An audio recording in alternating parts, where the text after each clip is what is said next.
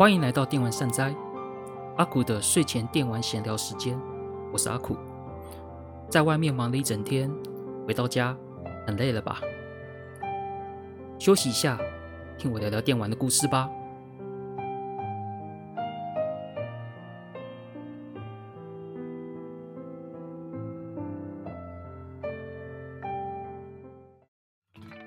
大家好。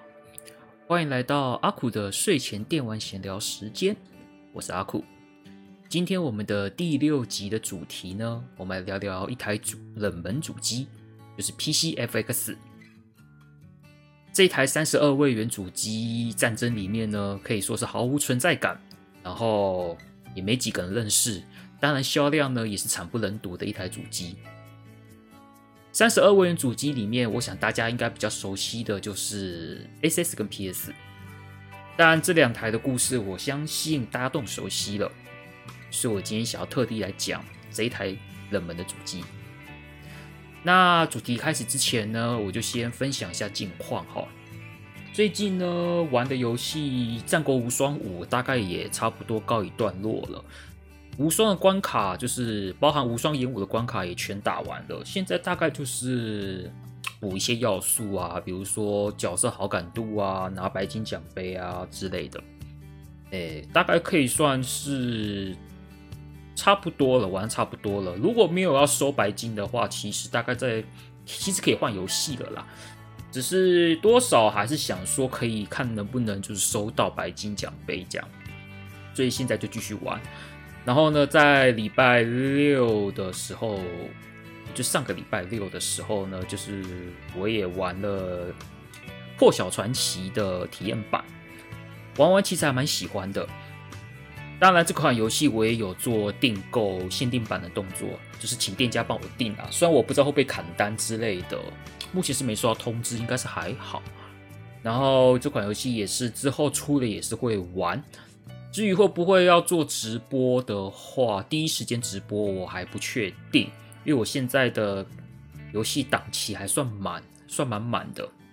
现在在连载的《玛丽卡真实的世界》FF 三像素重置版、第四次激战跟《三国志英杰传》，目前有四款游戏。第四次激战基本上已经快要告一段落了，已经快要打完了。《三国志英杰传》大概是进入准备要进入后盘，FF 三的部分也差不。多要到后盘了，所以可能就到时候看我的直播连载状况，再决定说要不要加入破晓传奇的直播，就到时候再看看吧。最近近况大概就是这样子。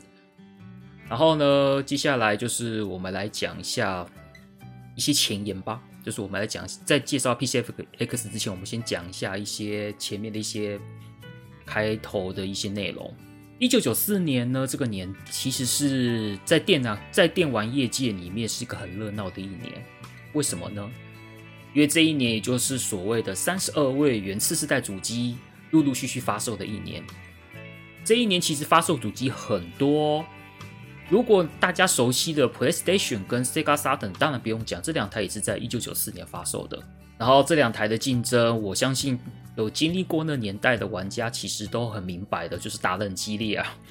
厂商无论是在拉拢厂商也好，或者在推出游戏也好，就是彼此的竞争都是很强烈的。主机部分厮杀的很明很很激烈呢，玩家也一样。当年也是有分所谓的 Sony PS 派跟 Saturn 派，然后两边的玩家在边针锋相对啊，说什么呃。沙特二 D 很棒啊！你们 PS 二 D 像什么鬼样子啊？然后 PS 就说我有很多 RPG 可以玩，你们没有啊之类的。现在看来其实是很幼稚的事情啊，但是那时候年纪小嘛，那时候好像都还是小学生或国中生吧。那对于那种自己买的、自己拥有主机的那种支持度，然后就很支持自己买主机嘛。然后看到。别人这样子说自己的主机不好之类的，你身为拥有的主人，一定会觉得很不开心嘛，一定很不爽，一定想回嘴嘛。大家都希望自己做的选择是正确的，所以说为就会维护自己买的主机的一些话语，对，就一定会支持自己想买的主机嘛。所以说都会吵起来。既有那一种两台通吃的玩家啦，有啦，我我以前朋友啦，所以说他都不会说，他都不会讲参与这种无聊战争，因为他两台都有。当然，未来我也是两台都有的人呐、对啊，不过那是别那个，反正这也不是重点，反正就是想讲讲当时 SSPS 的那一种竞争，以及大家所熟知的那种存在。那今天讲的 PCFX 呢，呃，也是在一九九四年推出的一台冷门主机。那还有其他的吗？当然有啦。除了 SSPS、PCFX 之外呢，还有 Panasonic 的 3DO、Atari Jaguar，以及 SNK 推出的 New Geo CD 主机。其实这一年都在一九九四年推出哦。其实一九九四年是个很热闹，真是很热闹的一一年。那一年推出主机基本上很好几台，只是大家最熟悉的就是 SS 跟 PS 而已。对。那今天的主题 PCFX 呢？这台主机可以说在这次的。一九九四年的次世代主机大战呢，总之就是无视，没有存在感，甚至连台湾的玩家都不知道这台主机，连我也一样，当年根本就不知道什么叫 PCFX，那是我后来有网络之后才知道这个东西。所以，我们今天呢，就来聊一聊这一台在次次世代主机大战里面呢，完全没存在感，也没有影响力的失败主机，就聊聊它的故事吧。也让顺便大家认识一下这台主机到底是什么东西。那我们接下来介绍一下这台主机吧。不过在说这台主机之前呢，我们先提一下它的前一台机种，也就是 PC Engine 说起。PC Engine 呢是在一九八七年由 NEC 跟哈德森这两家公司合作的主机，然后呢，他们在一九一九八八年推出了 CD 套件，成为了世界上第一台 CD 论主机。因为 CD 论的大容量嘛，因为 CD 论容量大概有六百 mega 以上，比起当时的卡夹可能就几 mega 的容量相比，实在是大太多了。所以在 PC 到后面进入 CD 论为主的游戏时代呢，会有大量的游戏是利用游戏的过场影片，再加上大量的语音以及一些 CD 音源的表现，所以说会有一些玩家。很喜欢这种风格，就取得一定玩家的支持。不过呢，因为那时候的 CD 套件的价位实在太高了，你不但要买 PC Engine 的这台原本的小主机，你要再搭配 CD 套件，这样加起来那个价格其实其实很恐怖的，不是一般人可以负担得起的。即使是到后面有推出所谓像 Dual 那种的一体一体式主机，但那个价格还是很昂贵，跟那个时候的超任也好，或者是 Mega Drive、Sega MD 也好。那个价格终究是高了很大一个档次，所以说呢，这台主，所以说 PC Engine 这台主机其实是一蛮小众的，就是会有就是特定的群众支持的一台主机这样子。因为导入 CD 论的关系，所以说呢，在 PC Engine CD 论普及，就是大概在九零年以后，可能九一九二年，就是以 Super CD 论诞生之后呢，这款游戏有许多主打都是主打动画风格。也有 CD 论关系，所以说会打出打出很多美少女的风格或是动画风格为主的一些游戏推出在这台主机上面，像美少女游戏啊之类的啊，比如说像龙骑士四啊，或者是不不是龙骑士四啊，那个龙骑士一二三代在 PCN 进还有一些像是 PC 酒吧里面的一些游戏都会移植到那个 PC 眼镜来，然后会有像那一些动漫的游戏像。那个 Cobra 眼镜蛇，就是那个，就是那个手一只手臂有枪的，一只有手臂有炮的那个，然后金黄色头发的那一款，那一款做主角的一款那个游戏，也是用动画表现。还有什么勇往直前也有出那个游戏 ABG 游戏之类的，其实都很多动漫画的作品都会在那个 PC Engine 上面推出，然后也算是奠定了 PC Engine。这款主机里面所有那那种游戏风格，好，那我们就回到 PCFX 这边来。PCFX 呢，想当然的就是 PC Engine 的后续机体。我们先讲一下主机的名字由来。PC 意指就是 PC 嘛，就跑就是 Personal Computer，我们俗称的个人电脑。然后 NEC 自己有推出他自己个人电脑，叫 PC 九八系列，PC 九，所以说它的 PC 其实也意指的是九八系列机种其中一员。F 指的是 future，然后 X 则是未知数的意思，所以说可以看出，其实从这个名字你可以感觉得出，其实这台主机其实某种程度好像要跟 PC 九八做一点和联动关系的机能，其实你可以抑制到那种可能会有做联动功能的一个考量，这样子也看得出说，哎，个 NEC 对这台主机其实抱持期望也不算低，也是希望这台主机能够就是说卖得好，然后搞不好还可以推动自己 PC 九八市场的销量这样子。然后要说到，如果要说到这台主机的话，第一点你会看到它的外形，它的外形其实很特别。一般主机的外形通常都是那一种嘛，平躺的，就是比较比稍微扁一点，然后呢是长方形，但是它的高高度其实不会很高，不会很高，大概就是，而且大部分都很摆嘛，主机都是横摆为主的。之类的，但是这台主机的很特别的地方就是它的主机呢是一样是长方形，但它的高度非常高，就是直立式高度的东西那种高度。如果你要用用一个比较直接的形容，就是它很像电脑的机壳，电脑机壳，它就是电脑机壳的那种形状，就是长方形然后高的，直立高的。这一点可以说跟一般的我们一般看到一些游戏主机的那种设计其实很不一样的，算是比较特别的一点。然后呢，本次的主机呢一样，NEC 开发，哈德森也有参与开发。然后 PCF PCFX 呢也是同样采取 CD 论主机。虽然说那个哈德森在 PCFX 上面搭载了那个，我记得是一样的晶片的，而且还是设两颗。但是呢，因为成本考量，PCFX 机也没有对 PCPCN 及 CD 做向下相容的功能。但是呢，就像就像一开始的名字说的，P 既然取名 PCFX 的 PC 一直是 PC 九八系统的话，以 NEC 的立场，所以说呢，它就有推出所谓的周边可以跟个人电脑 PC 九八做联动。他们官方有出了一个那个 S 那个 SCSI 转接器。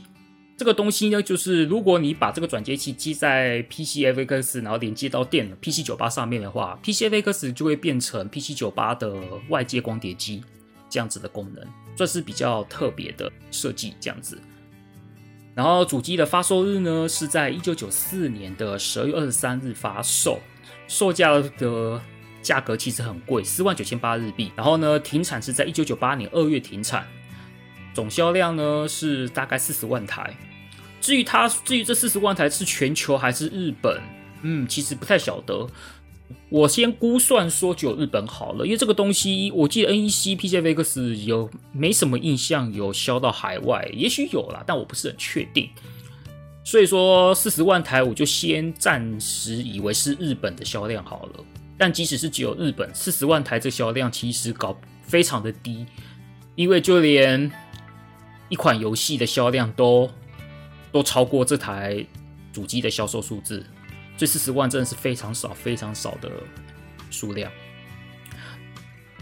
然后呢，这台也是 NEC 公司最后出的一台家用主机。自从 PCFX 失败之后呢，NEC 也正式推，也算是正式退出了游乐器的市场，它也再不做那一些家用游戏主机了。当然之后，NEC 的 PC 九八到后面也被微软的 Windows 起取代。所以说，现在 NEC，嗯，我不太确定现在 NEC 的业务范围范围是什么啦。但至少呢，现在已经没有他的个人电脑，以及也没有他的家用游戏主机的制作了。那我们接下来来讲一下这台主机的核心理念是什么东西。接下来我们来讲那个主机的核心理念哦。在一开始的时候，不是有讲一下之前前一台主机 PC Engine 的简单介绍吗？为什么要提？就是在 PCFX 介绍之前，我要先提一下 PC Engine，因为 PCFX 它这台主机的核心信念其实是继承之前我讲的 PC Engine 的游戏制作的那个方针。PC Engine 时代最大的资产呢，就是有许多的动画改编、美少女游戏这些东西。过去在 CD 的年代，大多都是在可能在游戏的过场里面增加一些过场影片。或是用插图立绘的方式，然后再搭配语音演出，就演如有那一种卡卡通动画，就是所谓的动画的那个演出效果，就比较生动嘛。比起之前那个卡夹时代，可能是立绘，但是没有呃配音的状况下，就纯文字，又或者是说没有那个容量去导入动画动画的画面之类的。演出方式呢就比较贫乏一点，但是 P C N G 因为有 CD 论的关系，可以其实那个生动感就远比之前的卡夹的表现好的非常多。所以呢，NEC 在这方面，它也是打算用 PCFX 这台主机来延续 PC Engine 的路线。也因为 PCFX 它要延续 P C N G 所走的动画播放的路，就是动画显表现的路线呢，所以它拥有比同期机体 PlayStation。也是 PS 以及 Sega 的 Sega Saturn 拥有最好的播放能力，还有它一个那个主机的一台一个功能叫 Motion JPEG 的编码器，可以播放每秒三十格，也就全动画的格数，全色彩电视片段。然后 PCFX 也因为既有这样子的功能，造就了很多以动画为表现的一些游戏。另外，PCFX 搭载了两个。HUC 六二七零的晶片，也就是哈德森开发的 PC 显示晶片，所以说原则上呢，PCFX 的性能是 PC 的两倍。它的播放功力呢，其实 PCFX 的播放动画的能力呢，我自己在网络上面看到，其实是蛮强悍的。那个动画的流畅感，以及以或者是以同机种的那时候的解析度跟流畅感来说，可以说是一等一的好这样子。然后呢，在动画，在它的游戏的表现上，其实很多都是一般来说，可能就是游戏的部分在搭配着过场影片，然后又或者是就像我刚刚说的 PC 的路线嘛，过场影片跟那个例会对配音这样子。但是 PC 引擎的不，PCFX 的那个游戏呢，甚至有在那个你在。游戏的过程中呢，当然过场影片是一定有，但是有时候可能就是在游戏的界面上面呢，角色就会用动画的方式动起来，然后再搭配对话，可能不是用所谓的一，不是用所谓的一张单一例会，比如说一个一个例会是那个 A 动作，然后呢，接下来可能要换个动作讲话，就变成 B，直接跳到第二，直接跳 B 动作的那样子。严格说起来，动画的表现其实是 A 到 B 中间是有连续动作的。像以前可能 PC Engine 时代的话，可能就是 A 图 A 动作的图讲完话之后呢，切到直接换到 B 动作的图，这样子的方式。但 PCFX 不一样，PCFX 的游戏例会呢，有一些当然不是说全部的游戏都这样子，但是里面有一些游戏已经是到了那一种 A 动作，然后变成 B 动作，但中间是有连续动作的。它是有一，它是有用张数连续动作的方式来表现到 B 动作去，这样子，所以说那个那效果演出其实会比以前 PC n 景的单纯的换例会的方式更生动。这也就是 PCFX 的卖点，而且呢，PCFX 的的那个二 D 的能力吧，所以说它的人物画面已经是可以用九零年代那时候的所谓赛璐璐的那个动画风格，整个可以复制到游戏里面去。所以说，整体的游戏在以动画二 D 表现来说，是真的很漂亮。你好像在看动画一样，然后再搭配的游戏这样子的表现方式。呃所以说呢，这个就是 PCFX 最主要的核心理念。这也是想说要利用这样子的机能，然后攻进攻电玩的市场。一方面，它可以接收 PC Engine 过来那个原本就有 PCN 警的玩家，搞不好还可以有一些像动动漫迷嘛，就是。喜欢看动画的一些爱好者，搞不好会因为这样子的个这样子的那个性能而去购买这台主机。当然啦，这台主机最后还是没有成功嘛，然后贩卖的它的主机数量也那么少，所以呢，到底出了什么问题？为什么最后它不会像 PC Engine 一样，即使可能赢不过超任，赢不过任天堂也好，但是它也是有在那个。主机的市占率上占有一些地位，但是 PCX 却没有像 PC n g 那样子占了一些地位，而且还是完全爆炸，完全没有影响力。为什么会这样呢？所以，我们接下来谈一下这台主机的决策失败的原因。为什么会这样子呢？为什么最后没有像 NEC 所打的如意算盘那样子的结果呢？我们接下来讲一下这些内容。至于 PCFX 的失败的原因呢，我自己有归类，有四个原因呐、啊。自己我这这些以上都是我自己想的，当然，如果有听众听完之后呢，觉得还有我没提，觉得我有没提到的，或者觉得你有自己的观点呢，也可以到那个 Apple Podcast 下面留言，那或者是可以到电玩善哉的脸书粉丝团去留言，都可以。那我就先讲一下是哪四个。第一个就是游戏主机客群的路线。首先呢，身为一台游戏主机平台呢，其实是不能够只顾少数族群的方法。因为呢，你少你设定少数族群的话，相对你的主机的装机量一定会受到影响。你主机的装机量受到影响，也会影响到软体销售。所以呢，你看 PC Engine 不 PCFX 的那个主机销售才四十万台嘛，这也相相对的，你卖再多也就四十万片。就是说你要这款游戏已经强到强大到说每个 PCFX 的玩家都有都会买的话，那也不过就十万片而已。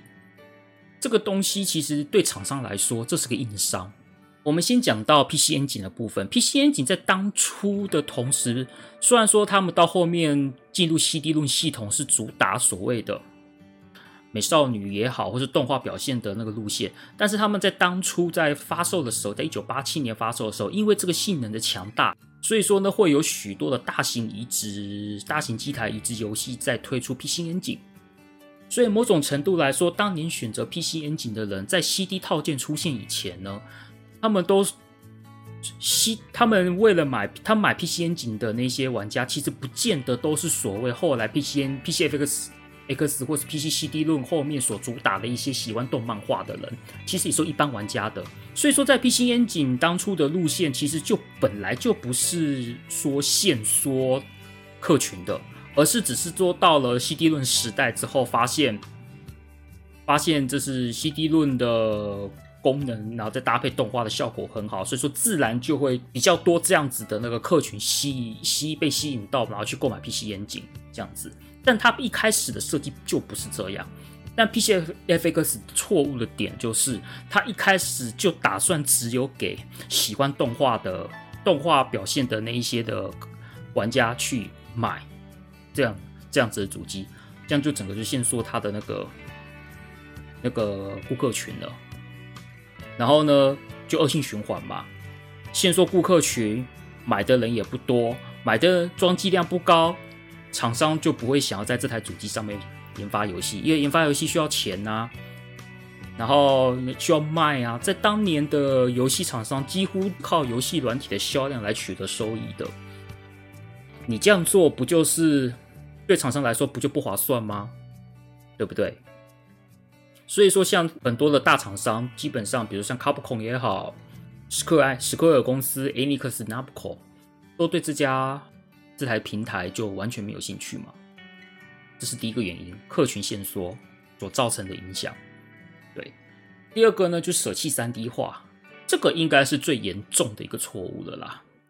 在一九九四年以前推出的主机呢，毕竟那个时候才十六位元嘛，是一九九四年之前大概都十六位元主机为主，超任啊、Mega Drive 等等啊，对于三 D 其实是有一点遥不可及的。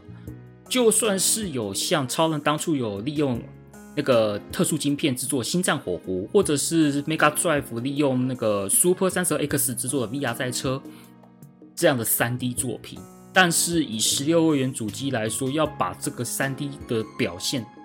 做出理想的状况下还是很勉强的，但是大型机台在这方面性能都比家用游戏主机好嘛，所以说呢，当时大台上面的 3D 游戏，像是 VR 快打或 VR 赛车的一些嘛，冲破火网啊等等的 3D 作品，所以很明显可以感受得出来，从大型电玩那边影响，然后就可以看到 3D 的。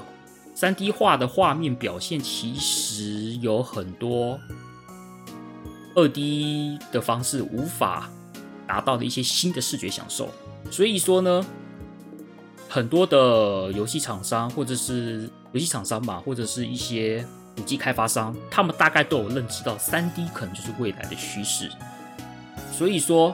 所以说呢，到后面，比如像 PS、PS 嘛、PlayStation 跟 Sega Saturn 这些东西，这些主机，他们都会有，就是有 3D 多边形的即时运算能力。当然，PS 在这方面就是各种翘楚嘛。所以说，三 D 化绝对是未来的趋势，包含在即使是在 PC 平台上面呢，其实比如说德军总部啊、动啊、毁灭战士啊之类的那些三 D 游戏，也算是慢慢的在萌芽。我不知道动跟那个动的时候是什么一代是什么时候发售的，反正大概也是九四九五年那段时间吧。对啊，那个所以说 PC 无论是 PC 市场还是游乐器市场。大型机台已经是有一些有 3D 的游戏了，所以说 3D 化绝对是不可避免的一个个趋势。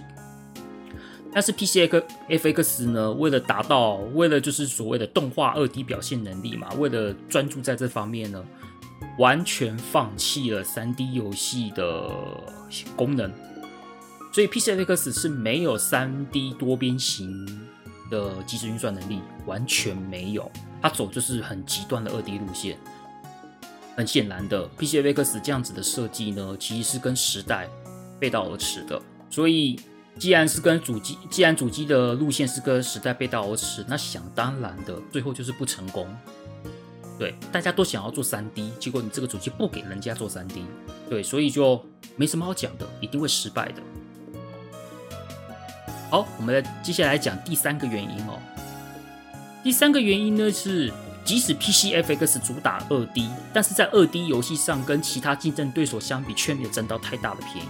这怎么讲？PCFX 虽然主打 2D 的播放能力，确实有一些动，有一些游戏在动画演出表现上确实有很好的水准啊。比如说像我自己印象比较深刻的，像 Human 的《剑与爱》，那个这一款游戏其实在 FX 的表现上真的是不错。还有 Final Story。那个《五大陆物语》，对，台湾叫台湾又称《剑士法兰多》，在 FX 上面的画面跟演出其实都不错。但是呢，像 SSPS 本身这两台拥有多边形性能嘛，当然像 PS 也主打 3D 多边形，但是这两台 SS 跟 PS 在动画的表现，在 2D 的表现上是不会输给 FX 的。尤其是 SS 在二 D 的游戏表现上面，其实玩家是很津津乐道的，像是《樱花大战》啊，《格斗天王》啊，《银河之星》啊，《洛克人 X 四》啊，《守护者列传》等等，在二 D 的游戏表现可以说是非常的亮眼，而且他们也是有动画的表现能力啊，比如说像《鹰战》，《鹰战》的话就是有搭动画嘛，有搭动画嘛，然后也是这种当那个。电视上面播放的那个动画的画面导入到游戏里面来，虽然说它的那个解析度也好，或者是它的播放的品质可能不如 FX，不如 PCFX，但是其实也没差多少啊，对不对？也没差多少，而且再加上 SS 有那个所谓的加速卡来增加记忆体的扩充，可以所以说游戏的游戏表现的帧数。游戏内的帧数不是影片哦，是游戏内的帧数表现，搞不都比 PS 还优秀呢。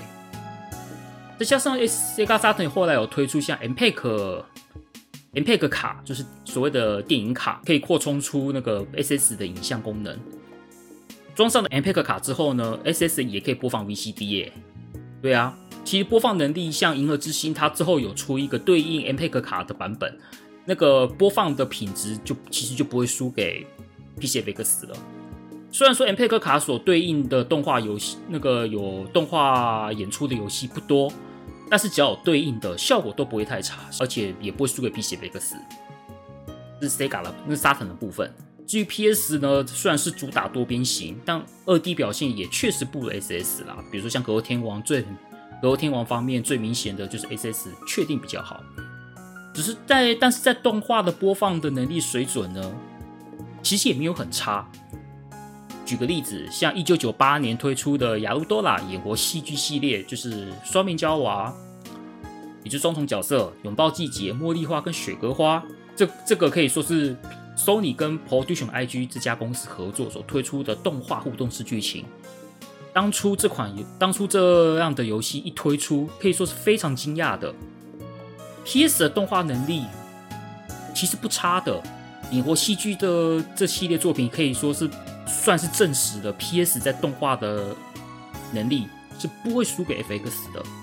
但到后面有《桃天使》，Konami 推出的《桃天使》系列，《桃天使》呢它是用全全程动画，也就是完完全全的动画影片，全程动画影片，除了除非在选项的时候才会停下来，然后停下来，然后呢，动画是由京都阿尼美京都动画公司所制作的，水准也是非常高，所以其实 SS 跟 PS 他们在二动画播放跟二 D 的游戏表现，其实不会输给 FX 哎、也不会输太，就算输好也不会输太多。可是 FX 即使是在动画能力、动画播放能力做再好，好就算赢了 SSPS 好了，但它三 D 游戏的多边能力是零，但人家是有的。SS 的多边形能力可能不如 PS，但它是有的，有这个能力的。然后 PS 的多边形能力更好，所以 PCFX 有竞争力吗？完全没有。三 D 游戏没有没有能力，二 D 游戏又没有领先对方，很明显。那这样子的话，谁要买你这台主机呢？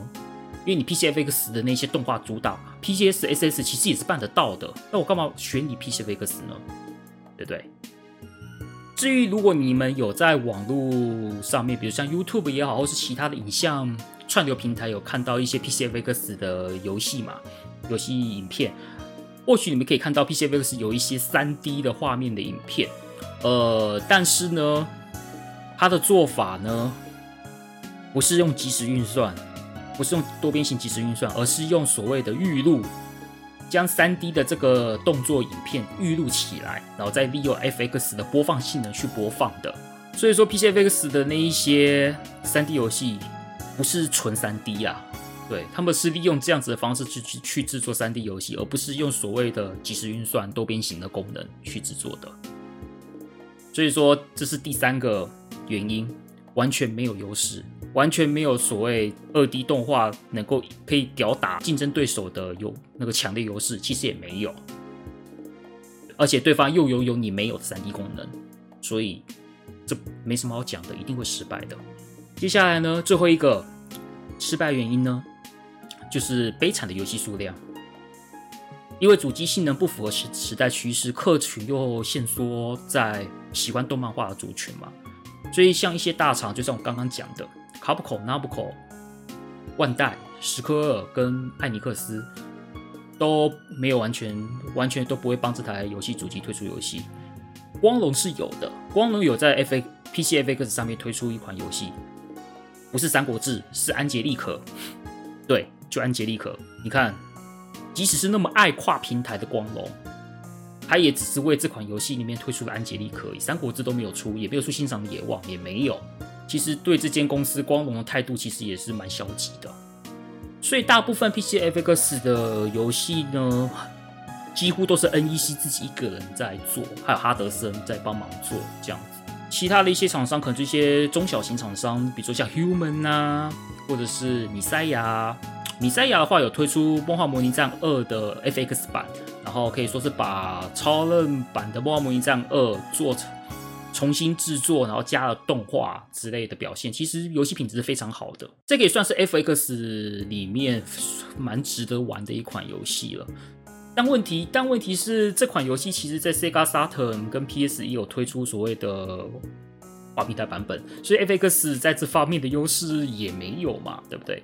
还有像攻化堂有推出特勤机甲队，但是我记得特勤机甲队的话，SSPS 好像也有出，其实。优势真的不大。至于它的游戏有多少呢？有多稀少呢？我们就帮大家统计一下。从一九九四年十二月二十三日主机发售推出的，跟主机同时发售的游戏是《竹叶 FX》。然后呢，到了最后一款游戏是一九九八年推出的《Kiss 物语》，大概是四年的时间。那推出多少款游戏呢？只有六十九款。六十九款是什么概念呢？你仔细想想，四年六十九款，一年大概就十六、十七款，大概十七款。然后呢，如果十七款分分成十二个月的话，一一个月大概只能有一款到两款的新作品。也就是说，新游戏一个月只有一款到两款呢，平均。SS 跟 PS 那时候一个月有多少作品啊？对不对？光是一个礼拜就不止一款或两款作品了，人家是一个月才一一款到两款。SS 跟 PS 一周搞不好就不止一款到两款的，有时候一款到，有时候 PS 在全盛时期的时候，一个礼拜都超过十款呢。你就想想这样的游戏量是多可悲。即使是当年游戏量也不多的 N 六四以及 Game Q 四年累积下来也都有一百款以上，好不好？也有搞不好有一百五十款到两百款的数量，哎，怎么可能？就六就结果 PCFX 只有六十九款，所以呢，数选择这么少，然后那么多大厂都。大家所喜欢的大厂都不参与开发，再加上游戏量又那么少，想当然玩家就不会买单嘛。而且游戏又那么少，主机装机量也低，大家也都不会去关心它的市场销量嘛。所以存在感就会那么薄弱，就是这样来的。而且当年 PC FX 所很所期望的杀手级软体《天外魔境三》，当初本来也是预计要在 PC FX FX 上面推出的，但是。最后还是没有推出。当年大家是还蛮期待的，你看那时候像有很多的访谈影片啊，也有跟杂志上面公布那些开发进度啊。其实真的是蛮期待说，《天外魔镜三》如果出在 PC PC FX 上面，可以应该可以增加，不夸张了，我认为可以增加到数万台的销量。搞不好还搞不好会因为《天外魔镜三》在 FX 发售，会让一些厂。厂商会觉得，哎，说不定可以在 PCFX 上面发售游戏，发售的游戏量搞不好会变多，也说不定。但最后就是没有，没有发售。最后呢，《天外魔镜三》呢，就跑到 PS2 上面推出了。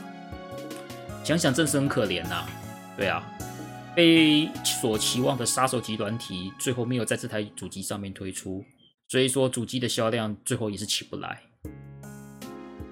以上这四点呢，就是我觉得 PCX FX 他们会失败的蛮主要的一个原因呐。这大概就是我自己所推敲出来的一些原因跟想法，就是这样子。接下来呢，我想要讲一下这个还这台主机其实有一些小小的特点，一些小小特别的地方。就是呢，这台主机其实是有推出十八禁的游戏哦。什么？我所说十八禁游戏的话，大家大家印象比较深刻，可能是 Sega Saturn 的黄标，十八岁以上推奖。但是呢，这一台可以算是少数除了 SS 之外有推出十八禁红标以上的游戏哦。就是红标，红标是什么呢？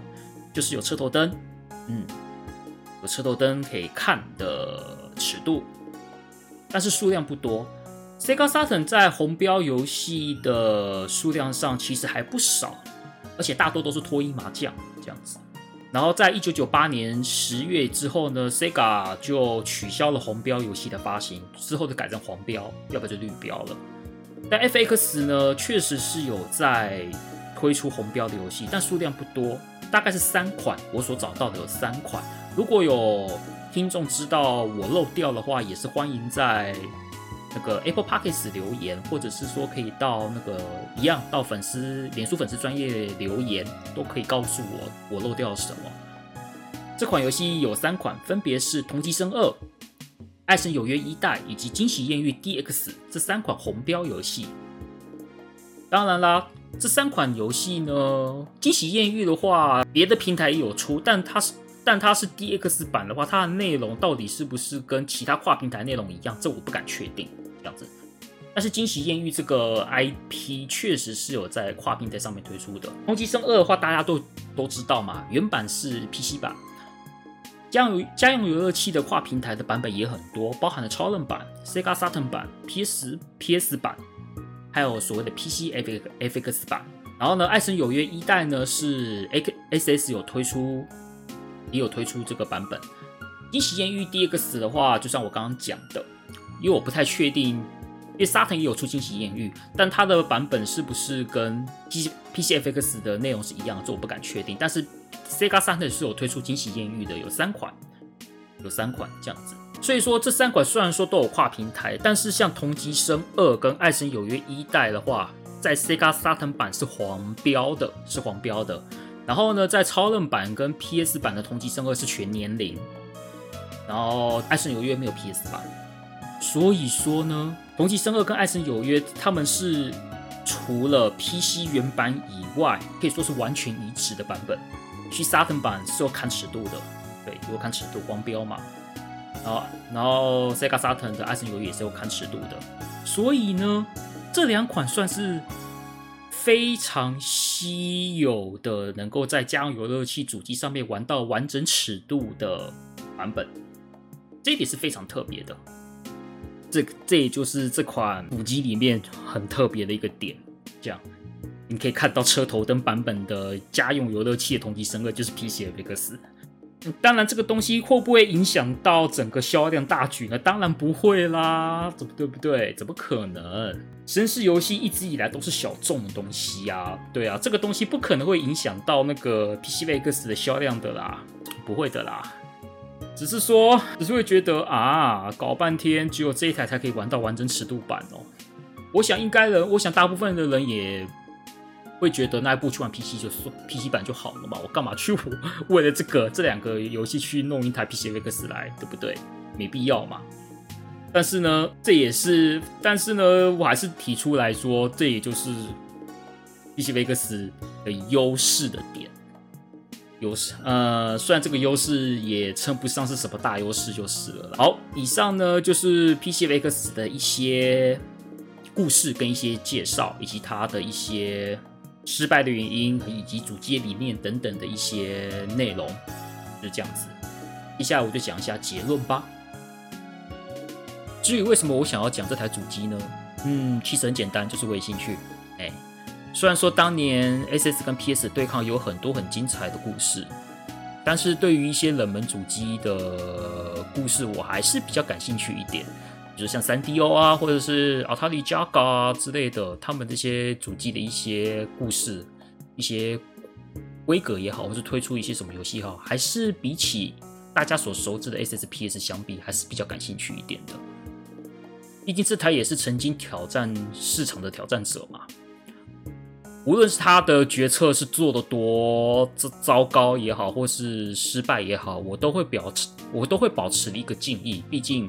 要去当市场市场挑战者，失败的话，其实那个差不多是用自己的资那个资金去做这个挑战，对啊。所以无论如何，他们都是为了活络电玩市场所做的一些努力。我觉得这个这些过程还是值得留下来的，这样子。因为如果你说永远都只有市场胜利者的故事的话，那多无趣啊！对不对？无论是胜利者还是失败者，他们都有资格留下他们的主机，然后或许他们留下来的主机都可以给一些后世的厂商一些警惕也好，又或者是当做是一个故事来让大家认识也好，都很都不错的。我是觉得他们的故事都是值得去记得的。所以今天聊这台主机，也只是想告诉观众说呢，其实。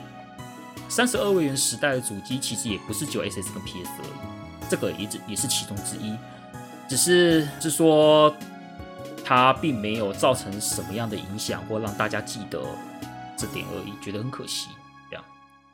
然后呢，多年过去了嘛，你看现在距离一九九四年也过了二十年二十几年了嘛，对不对？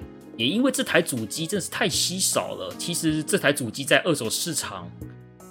算是这台主机的游戏跟主机都是在二手市场其实是蛮稀少的梦幻一品的。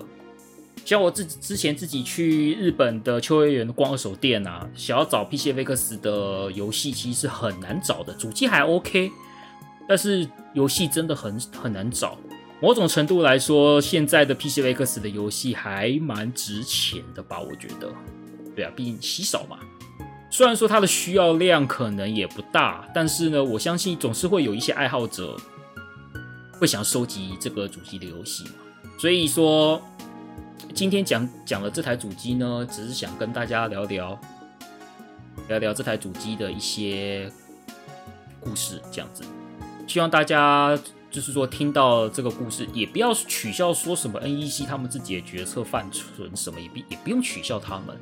他们或许可以当做是一个警惕，但是你就你就当做是一个一个挑战者失败过程的一段故事吧。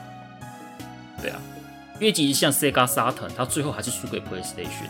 你要说 Sega，你要说 Sega 犯蠢吗，也不能这样讲嘛，对？虽然说 Sega 在商业上也做了不少很糟糕的决定，但是我相信大家对 Sega Saturn 这个输给 PS 这一点，大家也不会对于 Sega Saturn 讲什么，这是一台很糟糕的五 G 平台啊什么的。或许跟 PCFX 相比啦，PCFX 真的是很糟糕啦，但又如何呢？对不对？但又如何？人家就是也不是没努力过，只是方向错误，但也不是没努力过。所以我会愿意想要帮这一些冷门的主游戏主机呢，留下了一点足迹，让大家知道这台主机存在。至于你们听了这个故事抱持的想法，那我就看个人了，我就不会去 care 说你们对于这个主机想法是怎么样。但至少我觉得他的故事我会想要记得，然后讲出来让大家认识。这样之后有机会，如果如果有机会的话，想要讲讲 3DO 或者是 Jaga 等等其他主机的内容之类的，就要看我自己的时间还有资料。上面能不能找找得齐，这样子才有办法去讲这样子的内容。好，那今天的 Podcast 的的节目就到这边结束啦。喜欢我的节目的话，可以去 Apple Podcast 给五星评价，然后呢，或者是可以到脸书粉丝专业电玩善哉的脸书粉丝专业里面留言，给我一些回馈。然后呢，也欢迎到我的 YouTube 频道看我的直播。还有我的主题闲聊直播也好，或是游戏直播也好，也欢迎来我 YouTube 频道观观看我的内容。那就先跟大家说声拜拜啦，那我们就下一集再见喽，拜拜。